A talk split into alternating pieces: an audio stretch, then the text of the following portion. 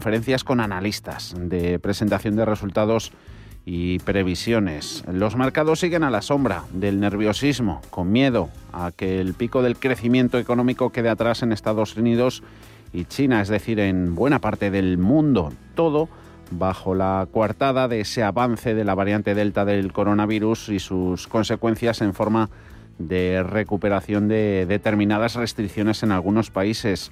Las autoridades, mientras, las económicas y políticas prefieren pecar de pesimistas, cuenta la directora gerente del Fondo Monetario Internacional, Georgieva, que teniendo en cuenta el ritmo de vacunaciones, la pandemia no se va a terminar antes de finales de 2022. Los bonos, mirando otros mercados, están bajando y esto sigue calmando a las bolsas que veían con temor las subidas recientes en los tipos de la deuda. Está claro que no descontaban nada bueno respecto al crecimiento en otros activos. Nos fijamos también, como no, en los precios del petróleo. Hay subidas del 3,4 en el de referencia en Estados Unidos, West Texas, que vuelve a situarse cerquita de los 70 dólares el barril. Hemos tenido una batería de resultados buenos. Por ejemplo, ahí están los de Coca-Cola, Johnson Johnson United Airlines, eh, también el fabricante de motocicletas Harley Davidson. El que más ha desentonado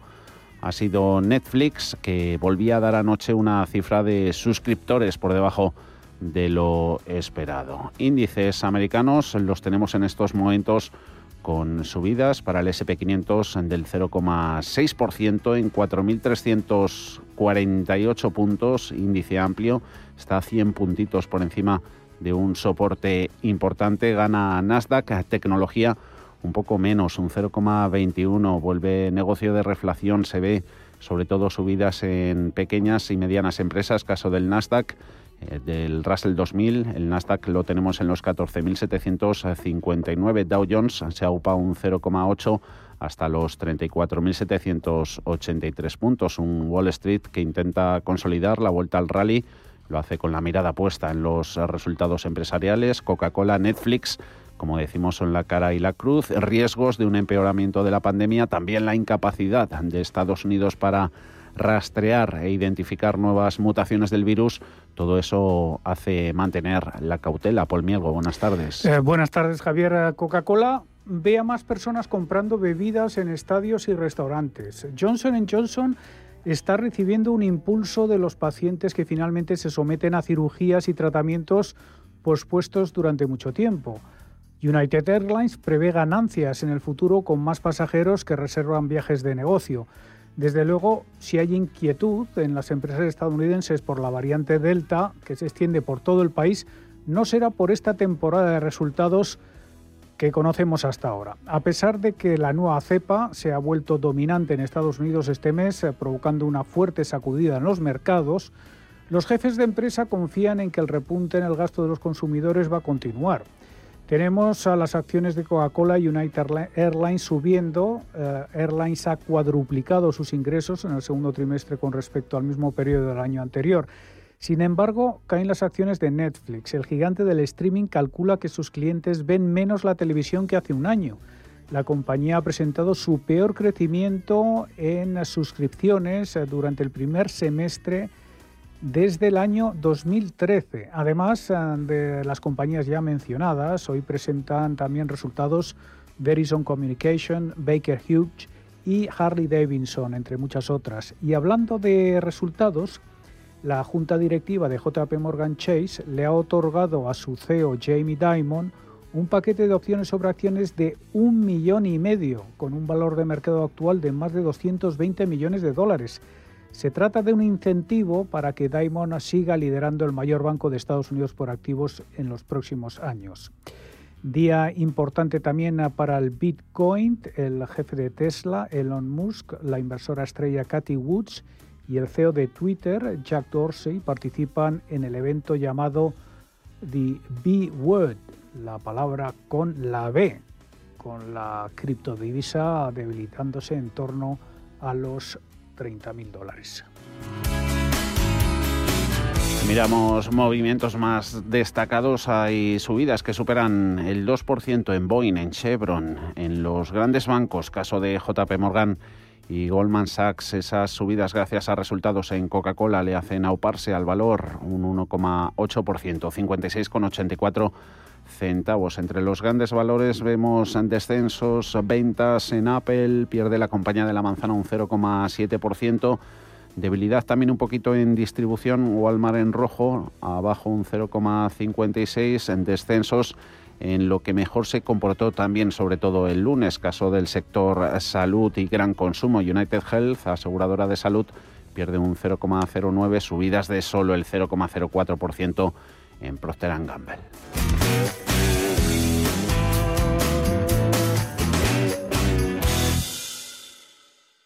Saludamos a José María Pérez, es director de asesoramiento en Portocolom, agencia de valores. José María, muy buenas tardes, gracias por atendernos. Muy buenas tardes, ¿qué tal? El mercado, ¿cuál es vuestro sentimiento? ¿Cómo lo veis en estos instantes?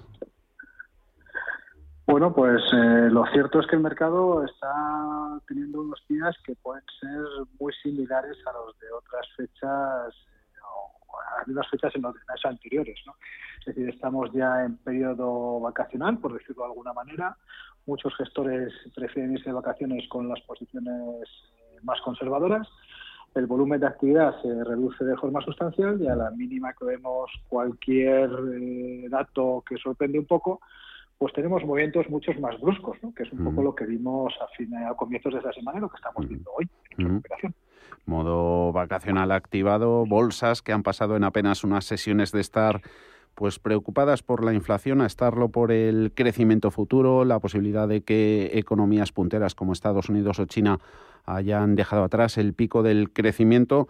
Eh, sin grandes motivos, en el fondo, más allá de esa propagación del virus por la variante Delta, mm, José María, ¿justifica esto por sí mismo esos arreones vendedores como los que vimos el lunes? Bueno, nosotros pensamos que aquí hay que distinguir dos, dos factores o dos, o dos aspectos. ¿no? En primer lugar, el mercado estaba, llevaba unas semanas más con bastante, bastante sobrecomprado, con lo mm. cual es cierto que a la mínima que sucede algo que el mercado no espera, como digo, como decimos, pues la verdad es que el movimiento se mm. amplifica. En segundo lugar, eh, con respecto a lo que comentas de esa posible desaceleración del crecimiento, no creemos que solo sea el tema de la variante Delta del COVID, sino que realmente, pues evidentemente, en regiones como China, como bien has mencionado, se puede haber tocado el pico de crecimiento y en Estados Unidos, que China además es, podemos considerarle como el indicador adelantado, fue el primero en entrar en la gran crisis, el primero en salir y está siendo el primero en mostrar unos síntomas de, de frenar en cuanto a tasas de crecimiento. Ahora bien, nosotros creemos que una cosa es frenar en tasas de crecimiento o moderar las tasas de crecimiento y otra muy diferente es hablar de posibles contracciones económicas. ¿no? La economía va a poder seguir creciendo, pero quizá no a las tasas, nosotros estamos convencidos que no lo va a poder seguir haciendo las tasas que lo ha venido haciendo estos últimos dos, tres trimestres. Eh, no es la primera vez que lo vemos tras correcciones de un día o dos, como a la primera oportunidad que eso se ve en el mercado inversores. Eh, no sé si yo, tanto institucionales como minoristas, corren a comprar tras las caídas, el famoso buy the dip. Eh, ¿Por qué? ¿Está, ¿Viene esto a demostrar que lo único rentable hoy día es la bolsa? Bueno, aquí hay, como bien dices, hay varios varios factores. Por un lado, la, la renta fija, la verdad es que los niveles de tipo de interés o los niveles de rentabilidad que hay son muy reducidos. Y de hecho hemos visto cómo los inversores en los últimos años han tenido que ir asumiendo mayores riesgos para conseguir algo de rentabilidad. ¿no? Quizá ahora mismo de los grandes mercados la renta variable es el que puede ofrecer mayores tasas de rentabilidad, pero no conviene olvidar que también es el de uno de los que posiblemente pueda tener mayor riesgo. Mm. Eh, es cierto que en los últimos años, y como bien mencionas, incluso este año 2021, cualquier corrección que hemos visto en la renta variable ha sido aprovechada eh, para tomar nuevamente posiciones. De hecho, este año es difícil ver, si miramos un gráfico, es difícil ver correcciones más allá del 3-5%. Cuando llegamos a ver una caída del 3, empieza a entrar nuevamente dinero. Y esto está volviendo a suceder en esta ocasión. ¿Quiere decir que esto ha sido un pequeño paréntesis y a partir de aquí nuevamente vamos a ir a ver nuevos máximos? Pues la verdad es que en la época en la que nos encontramos eh, nosotros lo vemos complicado. Es decir, creemos que los, eh, los meses de verano, tanto julio, segunda quincena de julio como de agosto, pues la verdad es que con, los nubarrones que hay en el horizonte por parte de la inflación más posibles actuaciones o decisiones por parte de los centrales a finales del verano, pues la verdad es que nos cuesta pensar que vayamos a tener nuevamente un tirón altista como el que vimos en los meses de arranque de año. Pero bueno, es cierto que por el momento los inversores siempre cuentan con, el apoyo de los bancos centrales desde hace prácticamente ya 13 años. Y aquí a la mínima que algo corrige, pues sabemos o el inversor piensa que los bancos centrales van a salir a actuar y todo el mundo se sube al carro. Pero en algún momento los bancos centrales van a dejar de estar. Eso está claro. No sabemos cuándo, pero en algún momento, más tarde o más temprano, dejarán de estar aquí protegidos. A ver qué nos cuenta mañana Christine Lagarde después de la reunión del Consejo de Gobierno del Banco Central Europeo en Porto Colomna, agencia de valores. José María, vuestro posicionamiento sectorial por zonas, geográfico, también temático, ¿por dónde pueden ir las recomendaciones? Bueno, nosotros nos tratamos mucho de aislarnos del ruido que puede tener el mercado en el corto plazo.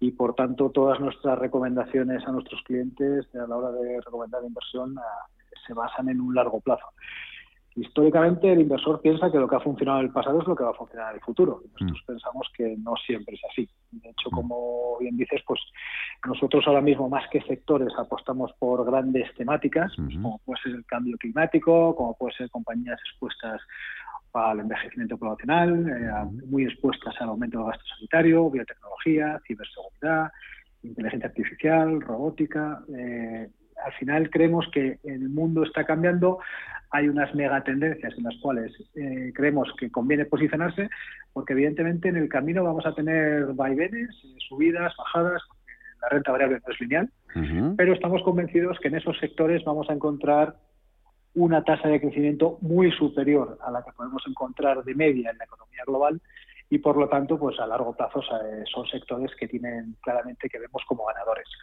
Si eso lo trasladamos a una perspectiva geográfica, como, como, como has preguntado, pues bueno, nosotros mm, más que geográfico, como digo, somos más temáticos, pero sí que tenemos un cierto sesgo claramente hacia Estados Unidos y Asia. Creemos que son dos regiones donde las tasas de crecimiento van a ser muy superiores a las que puede tener una región como la europea. Quizá no tanto en el corto plazo, donde estamos viendo una recuperación en Europa, pero es algo más cíclico, no tanto tendencial. Y por lo tanto las carteras sí que estarían mucho más expuestas a compañías o sectores con una mayor eh, sensibilidad al crecimiento de la economía norteamericana y de las economías asiáticas, por supuesto dentro de Asia, China, que es el, gran motor. Pues queda todo anotado. José María Pérez, director de asesoramiento en Porto Coloma, agencia de valores. Encantado, muchísimas gracias. Hasta la próxima. Feliz verano. Igualmente, feliz verano a todos. Muchísimas gracias. Chao.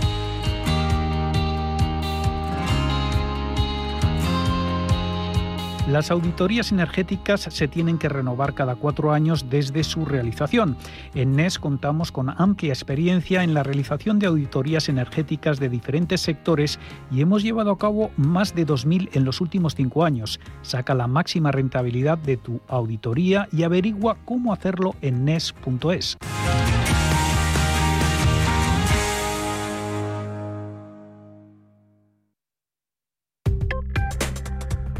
Crónica de criptodivisas.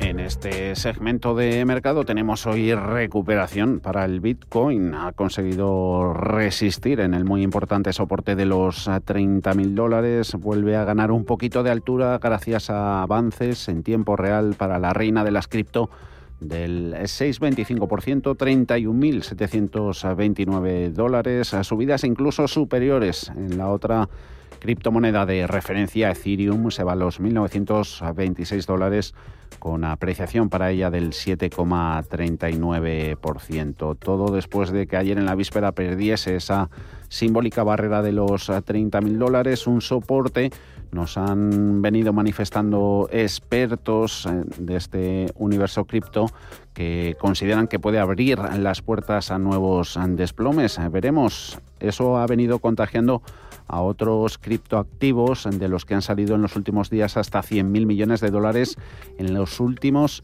siete días. Criptodivisa que no había cerrado por debajo de los 30.000 desde el pasado 1 de enero. No hay que perder de vista que el pasado 22 de junio, es decir, hace nada, llegó a situarse puntualmente en niveles incluso inferiores a los 29.000 dólares. Inversores que a inicios de semana se estaban refugiando en valores seguros como los bonos, huyendo de inversiones de riesgo, hoy vuelven un poquito a renta variable y también a criptomonedas.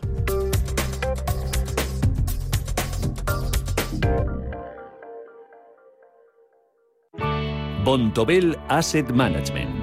Calidad suiza con el objetivo de obtener rendimientos superiores a largo plazo. En Bontobel Asset Management siempre estamos a la vanguardia de las inversiones activas en bonos y acciones. Para más información, entre en nuestra página web bontobel.com barra am. Bontobel Asset Management, su especialista global en fondos de inversión. Si mantienes la cabeza en su sitio, cuando a tu alrededor todos la pierden, si crees en ti mismo cuando otros dudan, el mundo del trading es tuyo. Trading 24 horas, un sinfín de oportunidades. Cuando ves la oportunidad, IG. Todas las operaciones conllevan riesgo. 76% de las cuentas de inversores minoristas pierden dinero en la negociación de CFD con este proveedor. Debe considerar si comprende el funcionamiento de los CFD y si puede permitirse asumir un riesgo elevado de perder su dinero. En 1954 nací yo, mi menda, Antonio Resines. Desde entonces han cambiado muchas cosas. A mí que todo cambie me parece muy bien, pero que las cosas importantes no me las toquen. Sí, sí, sí, que no me las toquen. 1954 del Pozo. Que lo bueno nunca cambie. Hasta luego. Si eres emprendedor, inquieto y tienes dudas que resolver, tu programa es Contravalores, en Radio Intereconomía de lunes a jueves de 10 a 12 de la noche. Contravalores, con Laura Santos y Carlos García de Torres.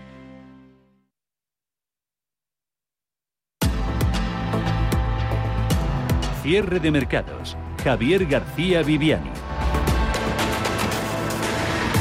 Inversores en Europa que recuperan cierto optimismo, aunque sin olvidar que no conviene la cautela por el aumento de los contagios por la variante Delta del coronavirus y su efecto importante que pueda tener sobre la recuperación económica. Prolongando los índices, el rebote de ayer tras el varapalo que sufrieron el lunes, rebote que le sirve al IBEX para superar con holgura los 8.500 puntos, lo hace apoyado en valores turísticos, también sobre todo en Inditex. Luego pasamos revista a la composición del IBEX 35. No hay referencias importantes en cuanto a la macro aquí en el viejo continente, pendientes sobre todo y con la mirada puesta en la reunión del Consejo de Gobierno del Banco Central europeo y no hay grandes citas macroeconómicas, así que toca poner la vista en la reunión sobre política monetaria, que por cierto ya ha empezado.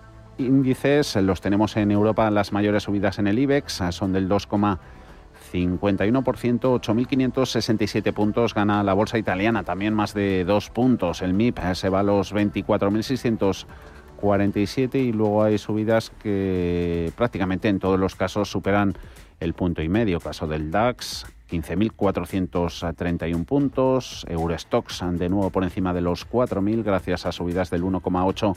Lo mismo que gana a estas horas la bolsa francesa en los 6.465 por sectores. En Europa mejor comportamiento pues vemos cómo están destacando, sobresaliendo entidades eh, financieras. Gana ING un 3,10%, Santander ese 3,30%, fabricantes de coches, Volkswagen entre los mejores en el índice paneuropeo, casi un 4% de subidas para el fabricante alemán, 211,75 euros. Apenas dos valores de los 50 del Eurostox experimentan caídas. Es una tecnológica, el fabricante de software SAP, que pierde un 3,29, y la farmacéutica Sanofi, abajo un 0,20 en los 86,92.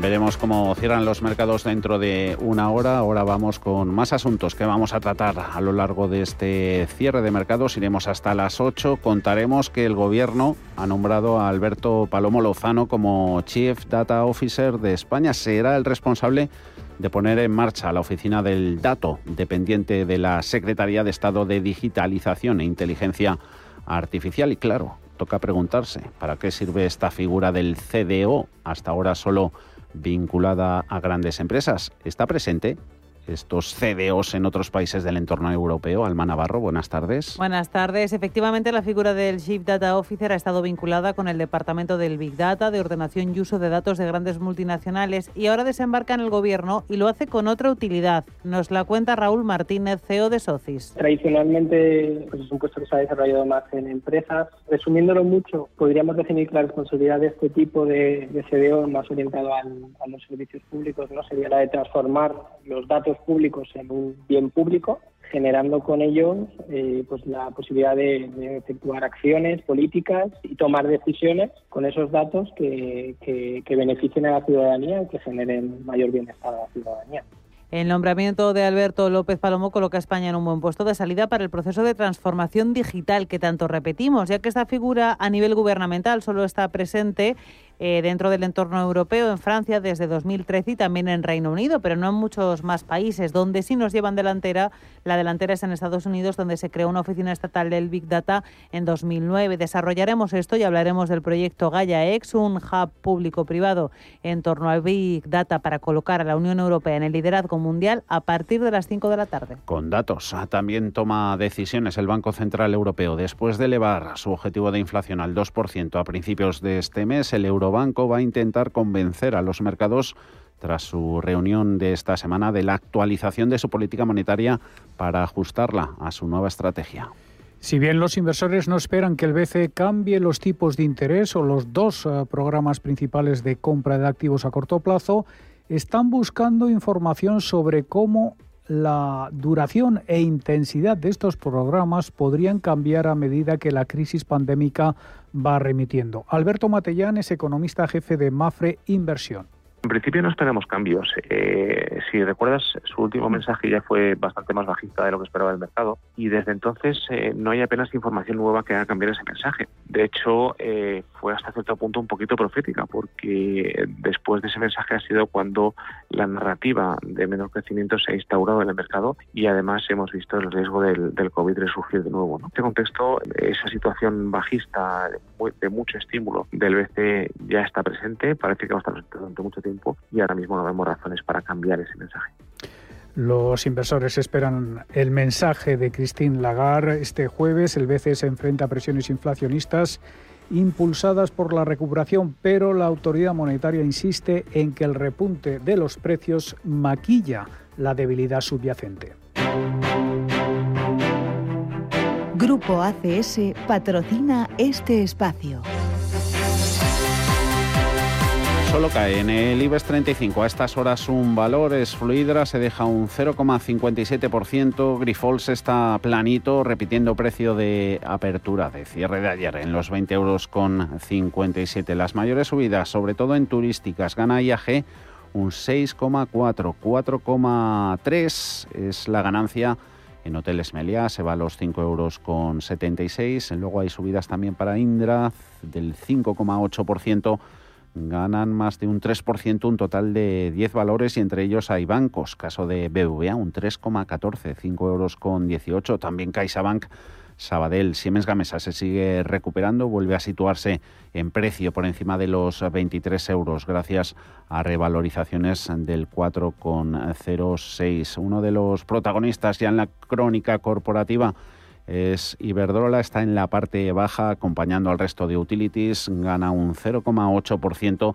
10 euros con 22, una Iberdrola que ha presentado resultados, empresa que logró un beneficio neto de 1.531 millones de euros en el primer semestre. Eso supone un 18% menos que entre enero y junio de 2020. Sus acciones suben ese 0,8 y se están quedando, como decimos, algo rezagadas en el IBEX, al igual que el resto utilities, ya que los inversores están apostando hoy por con descaro por los sectores más eh, cíclicos del selectivo.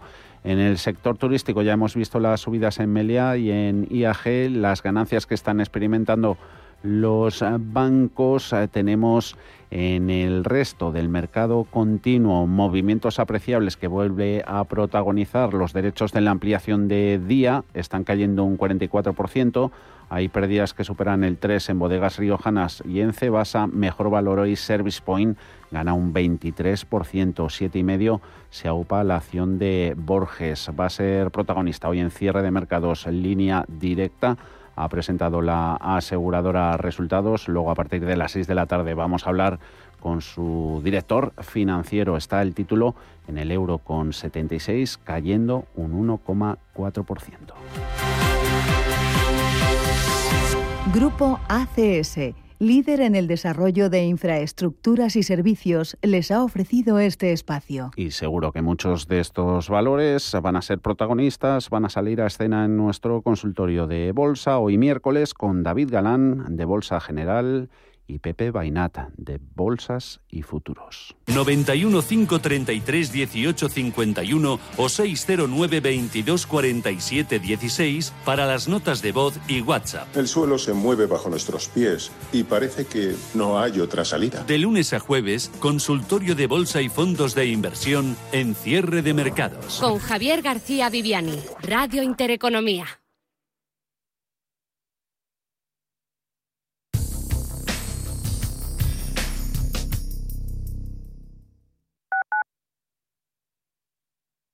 Ahora más que nunca tienen un propósito. Marta, Pedro, Lucía. Seres extraordinarios que con pequeños gestos, como cerrar el grifo mientras enjabonan, cuidan el agua. Únete a ellos. Descubre tus superpoderes en canal de Isabel El poder está en tu mano. Cuidando el agua, cuidamos de todos. Canal de Isabel II. El riesgo de exclusión social afecta a uno de cada tres menores en España. En la Fundación La Caixa facilitamos herramientas, metodologías y recursos a miles de entidades sociales que luchan por dar oportunidades a las personas que más lo necesitan, para que éstas puedan desarrollar todo su potencial. Solo es progreso si progresamos todos. Fundación La Caixa. Restaurante Inari Moraleja, tu japonés del Soto de la Moraleja junto al restaurante Kionansui Comprometidos con la calidad, comprometidos con su seguridad. Reservas y pedidos en el 910 070356 o en grupoinari.es, un restaurante del Grupo Inari. Radio Intereconomía es la mejor plataforma para dar a conocer, relanzar y poner voz a su empresa. Nuestro equipo comercial le asesora para conseguir sus objetivos. Contacte con nosotros en el 91 999 21 21 o escribiendo a comercial@intereconomía.com. Radio Intereconomía, la radio de las empresas. En Radio Intereconomía nos adelantamos al futuro y estrenamos My Economy. My Economy es una iniciativa que da voz a los nuevos mercados y tendencias de la era digital. De lunes a viernes y de 3 a 4 de la tarde, My Economy, con distinto protagonismo cada día. La fábrica de inversores, Bitcoin Markets, Enclave Startup, Madrid Innova, Ecosistema Digital, My Economy, en Radio Intereconomía. El futuro es ahora.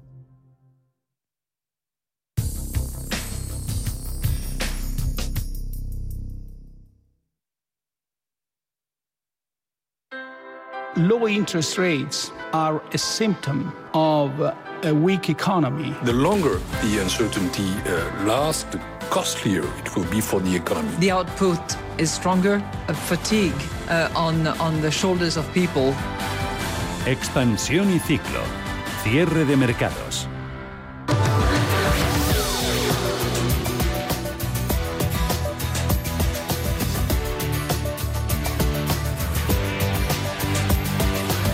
Expansión y ciclo que arrancamos contando que el Congreso ha aprobado ya la rebaja al 10% del IVA a la luz, luego ha hecho en el mismo día en que se produce un nuevo récord en el precio de la electricidad. Megavatio hora alcanza lo va a hacer hoy los 106 euros. Sí, es un registro eh, que pulveriza los 103,76 megavatio hora, eran el récord histórico en el mercado. Fue el 11 de enero de 2002 cuando se alcanzó ese precio de la luz, pero es que la escalada en el coste de la electricidad de los últimos meses parece que no tiene techo y desde el propio gobierno ya avisan que no se van a producir bajadas importantes en los próximos meses. La vicepresidenta para la transición ecológica, Teresa Rivera, mm, asegura que el actual diseño del mercado eléctrico responde a directrices europeas y que ya ha planteado por carta a la Comisión la necesidad de hacer cambios. Creemos que es importante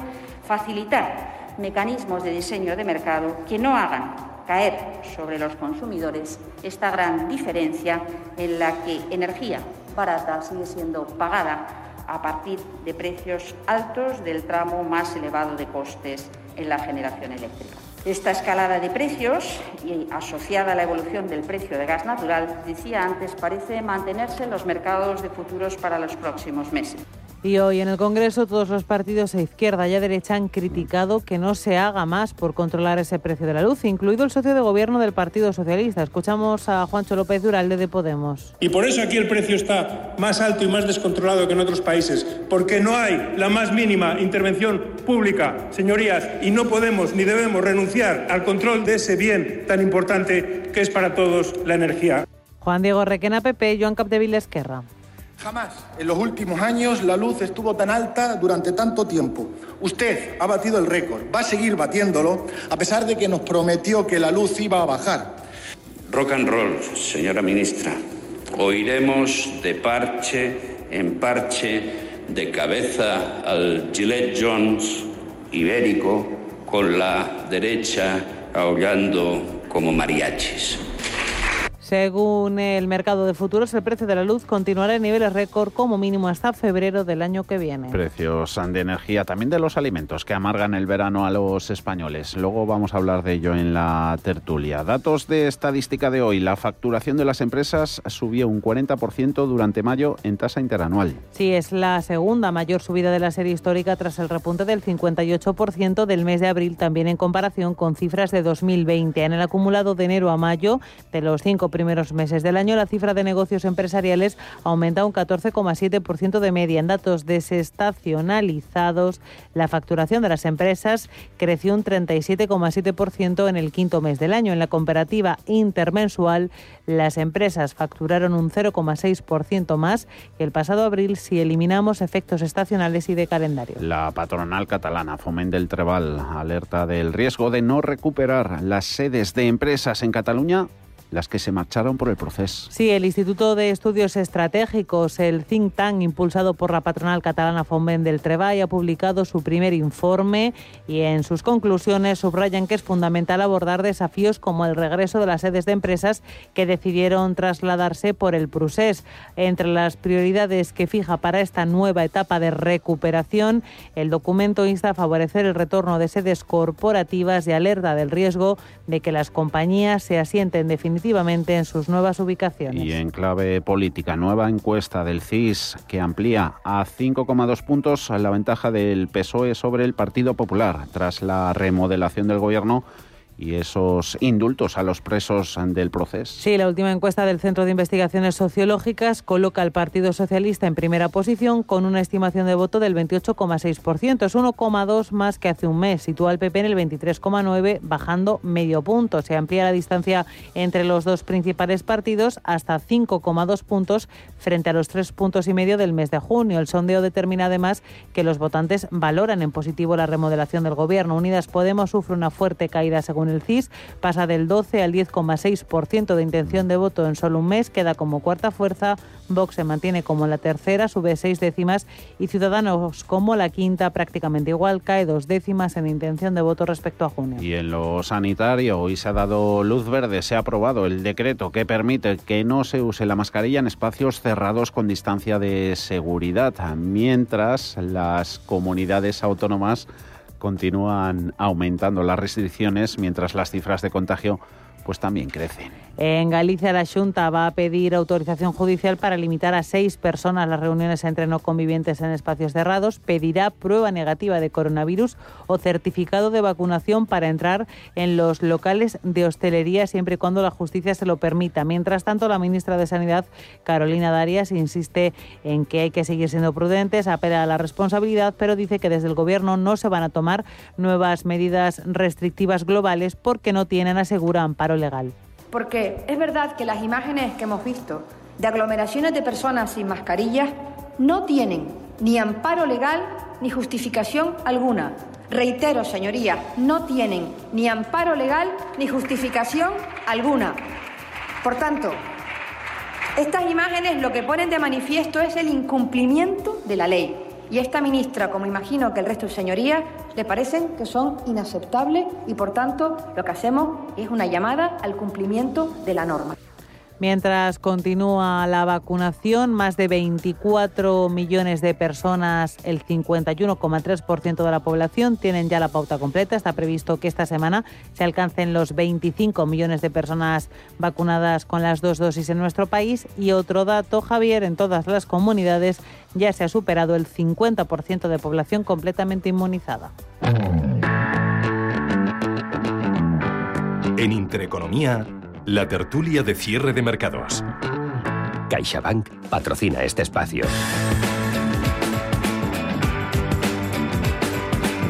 Tertulia este miércoles con Carlos Mayo. ¿Cómo va la vida, Carlos? Muy buenas tardes. Bueno, va andando bien según a quien me hace el discurso. Para algunos con el discurso oficial todo va muy bien y la mía va aceptablemente bien, porque, pero hay gente que lo está pasando mal. Creo que esto es una realidad y que deberíamos tenerlo en cuenta. ¿Y tú cómo estás, Juan Pablo Calzada? Muy buenas.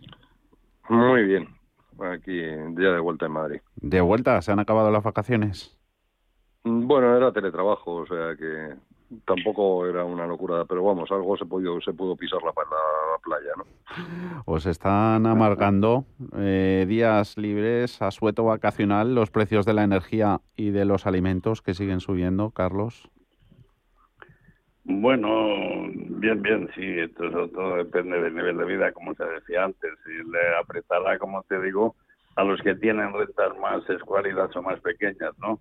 Realmente los problemas son políticos. Lo que sucede es que cuando hay un gobierno dice que está haciendo lo posible y el de la oposición dice que nada, que se puede hacer mucho más y que esto es una cuestión del mercado o de las instituciones o del capitalismo y cuando están otros los mismos que criticaban pues pasa eso más y no se ha arreglado. Yo creo que hay que llegar a algún acuerdo sobre la energía en, el cual, como vemos, el, la mezcla de energía, que es la que da el precio medio, claro, si tú el carbón te lo echas fuera, que sí, pues estamos todos de acuerdo que no se contamine, si la, si la energía nuclear te la echas fuera, que en Francia hay energía nuclear para rato, por eso no le sube tanto, y si después pues echas todo en manos de de las renovables y le da por no hacer viento, pues es que aparece poca renovable y entonces está así que claro que en la mezcla la, la escalada del coste del megavatio o el kilovatio pues va subiendo y no hay forma de pararlo. ¿Cómo lo paramos, Juan Pablo? Bueno, pues en las famosas reformas que aquí nunca se mm. realizan en este país, pues va a haber que empezar a hacerlas, porque ya nos tira la camisa por todos sitios, ¿no? Mm. El tema de la energía, pues es un mercado que, aunque está un poco ya aplicándose a las directrices europeas, hay que repensarlo y, ver cómo se hace un mercado transparente, razonable y eficiente, sobre todo en cuestión de precios. Y luego, bueno, pues es que si eso no te va bien, pues supongo que la subida del precio de los alimentos tiene que también que ver mucho con el precio de la energía, ¿no? Porque mm. resulta que tenemos el barril de petróleo más bajo que hace cinco años y, o diez años y tenemos la, en cambio la gasolina más cara. O sea, aquí hay algún problema, alguna ineficiencia y hay que repensar todo, ¿no? dicen, no, mm, no hay nada inmutable en el tiempo, ¿no? Entonces, eh, aquí se hacen pocas reformas y hay que, hay que mantener un sistema de reforma continua para que nada, nada cambie, ¿no? Eso es lo que se dice, ¿no? Siempre hay un cambio continuo para que nada cambie. Pues hay que empezar a hacerlas, pero ni están ni se las esperan, menos con este gobierno, pero es que yo tampoco confío mucho en la oposición. Tuvieron una mayoría absoluta hace relativamente poco y se dedicaron a sestear. Nos prometieron cuando ganaron que iban a hacer una reforma de la administración y la administración sigue sin reformar, o sea que eh, los ciudadanos vamos a tenernos que poner muy serios con los políticos y empezar a demandar. Tenemos que ser ciudadanos menos pasivos y así quizá obliguemos a los políticos a, aceptar nuestras demandas o, a intentar satisfacerlas y, modernizar el país, porque realmente la situación empieza a ser muy compleja en muchos lugares, ¿no? en, muchas partes de, de, nuestro país, ¿no? en la economía sobre todo. Mm. Y yo creo que es que eh, vienen muy mal dadas, está habiendo un cambio tecnológico muy grande, eh, la, extrema, la escena geoestratégica mundial está cambiando, hay que adaptarse o si no vamos a pasarlo muy mal. Mm. Eh, lo comentábamos antes con, con Alma, el último barómetro del Centro de Investigaciones Sociológicas, ya vamos a la a la política, remontando el peso en intención de voto tras los cambios de, de los ministros, también a los indultos de los presos del, del proceso catalán. Eh, Carlos, ¿esto cómo lo pillas? Pues yo lo pillo que el CIS este, pues del señor Tezanos, se inventa las estadísticas. Como es fácil y sobre el papel eh, vale todo, eso no quiere decir, a lo mejor coincide o está bien medido econométricamente, ¿no? Con lo cual también indica que realmente, por mal que se haga y como ha dicho Juan Pablo ahora, no solo que hagan mal esto, sino que los contrarios cuando tienen el poder tampoco lo hacen bien, con lo cual pues tendríamos que exigir, los ciudadanos nos tenemos que poner más activos. Estoy totalmente de acuerdo en ese programa que ha dicho Juan Pablo, porque es que aquí viene un señor, nos promete el oro y el moro, después no llega ni a oro ni a moro y, y no le pasa nada. Y yo creo que había que hacer una ley que diga que eh, aquellos que no cumplan el 20% del programa electoral tienen que irse al momento, ¿eh? con una ley ejecutiva y que tenga que ser así, porque es que si no, aquí todo el mundo, claro, eh, lo de trabajar es que y enfrentarse a la realidad es muy duro, ¿no? Es muy mm. facilísimo prometer y es facilísimo eh, especular, hacer es, extrapolaciones que son más bien intencionadas que, reales, claro, no sé. va a salir, de esta va a salir mal casi todas las ciencias, una de ellas la estadística, la econometría, en la sociología, etcétera, etcétera. Mm, Vox se ha querellado contra Tezanos por favorecer, dice al PSOE, en sus consultas malversación de caudales públicos a la hora de elaborar las encuestas. Juan Pablo. Algo de eso hay, ¿no? O sea, hay una incompetencia clarísima. O sea, el varapalo del 4, el 4M aquí en Madrid fue salvaje para el FIS, mm. que ni lo vio venir, o si lo vio venir, desde luego no lo dijo, y bueno, pues habrá que ver que algo de verdad siempre hay, ¿no? Y es probable que sí que haya habido un rebote en la intención de voto para el Partido Socialista con más que con los indultos que yo creo que, a nadie le han gustado eh, con los cambios de gobierno pero bueno yo creo que eh, es totalmente contrario a las últimas encuestas publicadas de 10 o 20 que dicen totalmente lo contrario o sea que eh, tampoco hay que volverse loco no dice ahora mismo no hay elecciones a la vista y lo que digan los barómetros pues de intención de voto, pues tiene mucha cocina, que le llaman. Mm. Hay mucha gente que no pregunta, que no contesta esto y se utiliza pues el recuerdo del voto, se, se hacen ciertos ajustes que, que, bueno, pues que sale un poco lo que le da la gana al, a la persona del momento, que en este caso es el señor Terezanos, que sabemos perfectamente qué es lo que quiere, ¿no? Dice que quiere que el gobierno, el Partido Socialista y el gobierno actual se perpetúen en el poder y está dispuesto a decir lo que sea. Y le da igual llevarse por medio otra institución que se la ha llevado, que es el CIS. Mm. Y yo creo que, bueno, pues algo de razón tiene de Vox en, en, intentar demandarles. Lo que no veo muy claro es que eso se vaya a sustentar en algo, ¿no? Dice, pero eh, estamos en una situación muy muy negativa. O sea, estamos cargándonos instituciones del Estado una detrás de otra por intereses partidistas y esto empieza a ser ya muy preocupante, ¿no? Porque la gente ya no cree en nada ni en nadie y bueno, esto pues vamos perdiendo calidad democrática cada día o los ciudadanos y los empresarios nos ponemos las pilas mm. o esto va a ir de mal en peor porque tampoco, tampoco está se puede decir que, que, los grandes empresarios o los empresarios en general en este país estén haciendo nada que, sea que para poder contar, ¿no? O sea, ahora hay que callarse lo que has dejado de hacer en esta situación y hay que empezar a poner la voz en el cielo todos, porque es que la, la, la manera de recuperación va a llegar de verdad con, con, los problemas de quinta ola que tenemos, con la mala imagen exterior que tenemos. Tenemos muchos problemas y hay que empezar a resolverlos uno detrás de otro y no empezar a decir que uno es magnífico o que el contrario es peor que tú Mm. y ver pasar los meses, que es lo que estamos viendo aquí, ¿no? ¿Problemas van a resolverlos eh, las ministras más valoradas por este, por este CIS? La nueva vicepresidenta primera, Nadia Calviño, responsable de Economía, o, o- o la segunda, ministra de Trabajo, Yolanda Díez. Carlos. Ya, pues es que esto de las valoraciones son tan... muy- Normal que no has nombrado la tercera, la Robles, que es de León, y que me duele mucho más. Eso es. Ah, sí, es verdad. Entonces, esto, bueno, pues oye, si tienen esas valoraciones eh, la gente y es una cuestión contrastada estadísticamente, ¿yo qué quieres que te diga? Yo creo realmente, como dice Juan Pablo, están pretendiendo vestir el muñeco, están pretendiendo decir intencionalidades o posibilidades bastante remotas o, o que no se cumplen porque día a día pues vamos mejor, en la economía se va mejor. Uno ya de los fallos que hay, uno de los engaños que hay es eh, comparar con 2020. 2020 es un año muerto que está ahí, no se puede comparar con 2020, tenemos que comparar con 2019. Lo que suba o baje es respecto a 2019. 2020 pegó un bajón tan grande que es muy fácil subir. Y, y ese es un engaño que se dice continuamente. ¿eh? Entonces, Los, bueno, pues, los famosos efectos base, ¿no? Claro, claro, claro. Entonces, pues yo creo que hay que ser realista, comparar con 2019, que es el año que nos interesa y del que tenemos con claridad cuál era el Producto Interior Bruto y la renta per cápita, y por otra parte, que es de donde nos tenemos que rehacer, que está muy difícil porque se está deshaciendo los grandes motores de- e impulsores de la economía española, se está deshaciendo mm, la industria del automóvil, se está deshaciendo el, parte de la agricultura, un conjunto de las bases y motores que teníamos del Producto Interior Bruto y la exportación, que ojalá, y ojalá yo voto porque se puedan rehacer y porque hagamos lo posible porque no podemos creer en la vida construyendo sobre castillos en la arena.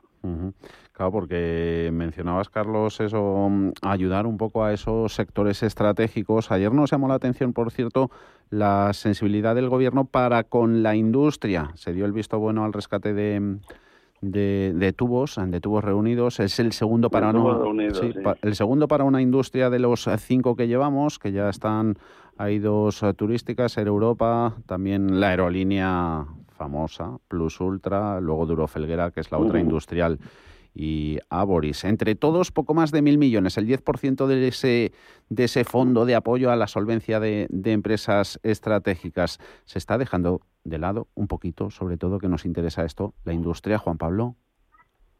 Bueno, es que hay problemas también. Dice que es que ahora resulta que el SEPI, que es el que tiene que aprobar dichos rescates, pues en- están desprotegidos desde el punto de vista jurídico, ¿no? Entonces tampoco quieren tomar ninguna decisión. Yo la verdad es que es otra institución que estamos perdiendo, ¿no? Dice ahora, pues si los consejeros deciden rescatar una industria u otra y la cosa va mal, pues van a ir contra su patrimonio, con lo cual nos hemos asegurado que van a intentar mover, eh, hacer lo menos posible, ¿no? Claro. Entonces por un lado sí que es positivo porque eh, entiendo que, que es muy claro que el, el- el rescate aprobado pues que va a ir bien, eso es favorable para todos, pero vamos muy mal, o sea, después de un año terrorífico como el que hemos tenido y uno que no está empezando o que llevamos ya medio año y que no va tan bien como esperábamos, ni mucho menos, solo se ha dado el 10% de las ayudas. Hay que seguir dándolas hasta el final y no solo pa- para que sobrevivan, sino para que se reinventen o para que innoven y tengan un futuro muy brillante y no otra vez seguir renqueando hasta que venga otra crisis y se los lleve por delante, porque lo más probable es que cuando llegue la siguiente crisis tampoco hayamos hecho suficientes reformas y tengamos un impacto mucho mayor del que, del que nos haría falta.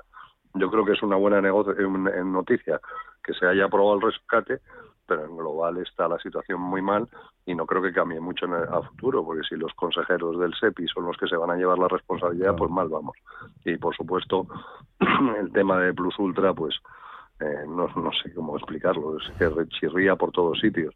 O sea, ni tiene dimensión, ni tiene una manera de presentarlo de manera clara que no parezca una dádiva política a un país que ni siquiera que tampoco es dictadura, ¿no? Supongo que como Cuba tampoco se puede decir que es dictadura, refiriéndonos a, a la señora, la ínclita Na- Nadia Calviño, que sí que parece una gran funcionaria de, eh, de, de Bruselas, pero no, yo creo que está resultando bastante decepcionante como ministra de, Economía, ¿no? O sea, ni está, ni se la espera, ni parece que tenga, eh, no solo ya es por cuestiones políticas, yo creo que es que no, es no tiene capacidad personal para hacer lo que hay que hacer en este país, que es que reflotar la economía es una cosa muy compleja y hacen falta los mejores. Y yo lamentablemente opino que no es, no es una de las mejores, ni mucho menos. Puede ser la mejor dentro de este gobierno o de las mejores dentro de este gobierno, pero no ni mucho menos lo mejor que puede poner encima de la mesa nuestro país, gracias a Dios, ¿no? que es gente muy competente y lamentablemente pues no está donde debería estar. Carlos. Sí, bueno, eh, realmente lo que dice Juan Pablo está muy atinado y yo creo que entre las intenciones y la realidad, bueno, ya queda Bengoa, por ejemplo, será otro que venga, pero pero que todo muy turbio, todo muy turbio, porque había hay muchos en grandes empresas y muchos negocios que aunque tienen prácticamente son oligopolios, pues ni siquiera se mantienen porque la competencia extranjera es muy fuerte y va a seguir siendo muy fuerte. Este es otro tema de los que no queremos hablar, ¿no? Entonces, eh, porque luego, y luego se, y luego se junta pues la pérdida de competitividad también, cómo se erosiona eso para las empresas españolas con altos costes energéticos, de lo que hablábamos antes. Y laborales, y, la, y laborales y laborales que, como dice Juan Pablo, no se hacen las reformas que se tienen que hacer, se hacen las contrarias. Ah. Si no se tiene agilidad ni capacidad de adaptar los costes laborales a, a los costes globales de cada empresa, pues es muy difícil, ¿no? Y, y también incluso eso que nunca podemos decir aquí porque es muy difícil, ¿no? La mentalidad antiempresaria que hay en el país, ya la ha metido un empresario, para un empresario, un pobre desgraciado que no duerme siquiera y que sueña por las noches de cómo resolver los problemas de su empresa, mm. resulta que es el enemigo del pueblo, mm. porque explota, ¿no? O sea, que es muy difícil mantener y, y casi todo como se ha politizado quiere decir que todo está en manos de políticos. Y yo creo que no entienden bien la economía real y la economía a, flor de piel que es la que hay que entender. Y, y, si le pongo al lado una, una, falta de patriotismo bastante de los políticos españoles, cosa que no hay en los europeos, ni franceses, ni alemanes, ni ingleses, pues es muy difícil mantener la situación. Yo lo veo muy difícil, pero ojalá lo podamos arreglar. Bueno, a ver si no si se mantiene, que eso ya sería malo, por lo menos que vaya mejorando poquito a poco. Carlos Mayo, Juan Pablo Calzada, eh, ¿estaréis la próxima semana todavía con nosotros, que tenemos tertulia? Sí, yo sí, yo sí estaré porque, claro, sí estaré porque hay que ser rico para ir de vacaciones. Pues lo que sea que las disfrutéis, contaremos con vosotros. Hablamos, un saludo. Muy bien. Adiós, Buenas Carlos. Adiós, Juan Pablo. Adiós, Un saludo a todos. CaixaBank ha patrocinado este espacio. Un año más, CaixaBank ha sido elegido mejor banco en España por Euromoney. Un reconocimiento a la confianza de nuestros 21 millones de clientes y a una manera diferente de hacer banca. Cercana y comprometida con las personas y la sociedad. Gracias a todos por hacerlo posible. CaixaBank. Escuchar, hablar, hacer. Hay ocasiones en las que más es menos. Y eso es bueno. Cuanta más gente está de vacaciones, menos tarda en aparcar. Cuanto más queda de verano, menos me duele que acabe el día. Y este verano, con Renta 4 Banco, cuanto más invierto, menos comisiones pago. Y eso sí que es bueno. Entra e infórmate de las bases de la promoción en tu oficina Renta 4 más cercana o en r4.com. Renta 4 Banco, tu banco especialista en inversión.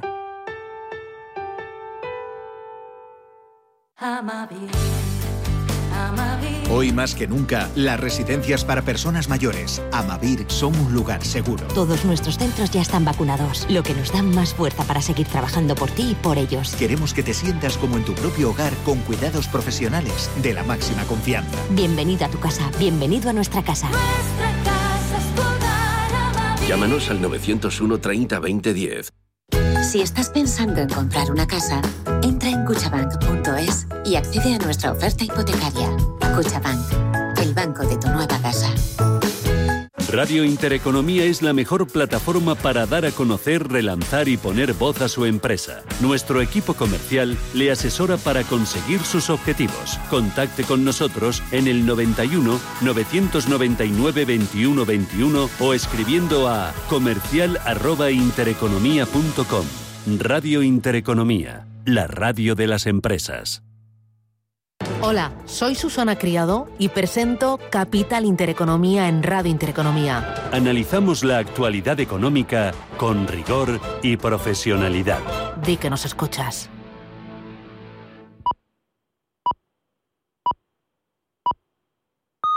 Son las 5 de la tarde, las